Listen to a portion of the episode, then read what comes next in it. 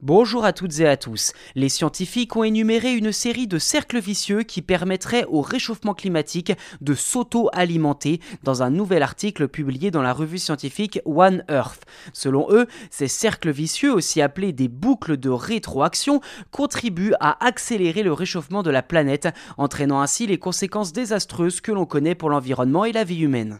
Par exemple, avec la fonte de la banquise, de la surface blanche est perdue. Or, celle-ci réfléchissait davantage les rayons du soleil que l'océan, qui lui est plus sombre.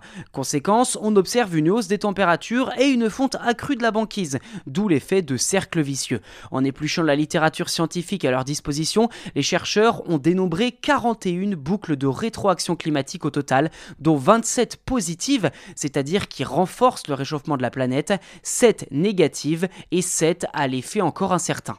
L'intensité de ces boucles de rétroaction climatique peut donc varier dans le temps, et si certaines peuvent agir sur le long terme, elles peuvent aussi un jour ou l'autre avoir une fin, comme euh, le permafrost qui serait complètement dégelé, ou encore la banquise complètement disparue. Je cite l'étude, si nous pouvons avoir une bien meilleure compréhension des boucles de rétroaction et faire les changements nécessaires, nous pourrons alors encore avoir le temps de limiter les dégâts. A l'inverse, si les pires risques posés par les boucles de rétroaction et les points de basculement sont franchis ou alors sous-estimés, le futur de la planète habitable pourrait être en jeu. Fin de citation.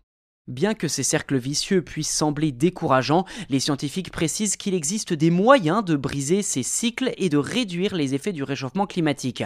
En prenant des mesures pour réduire les émissions de gaz à effet de serre et protéger les écosystèmes, il est donc possible de limiter les conséquences du réchauffement climatique pour l'avenir de notre planète et ses habitants.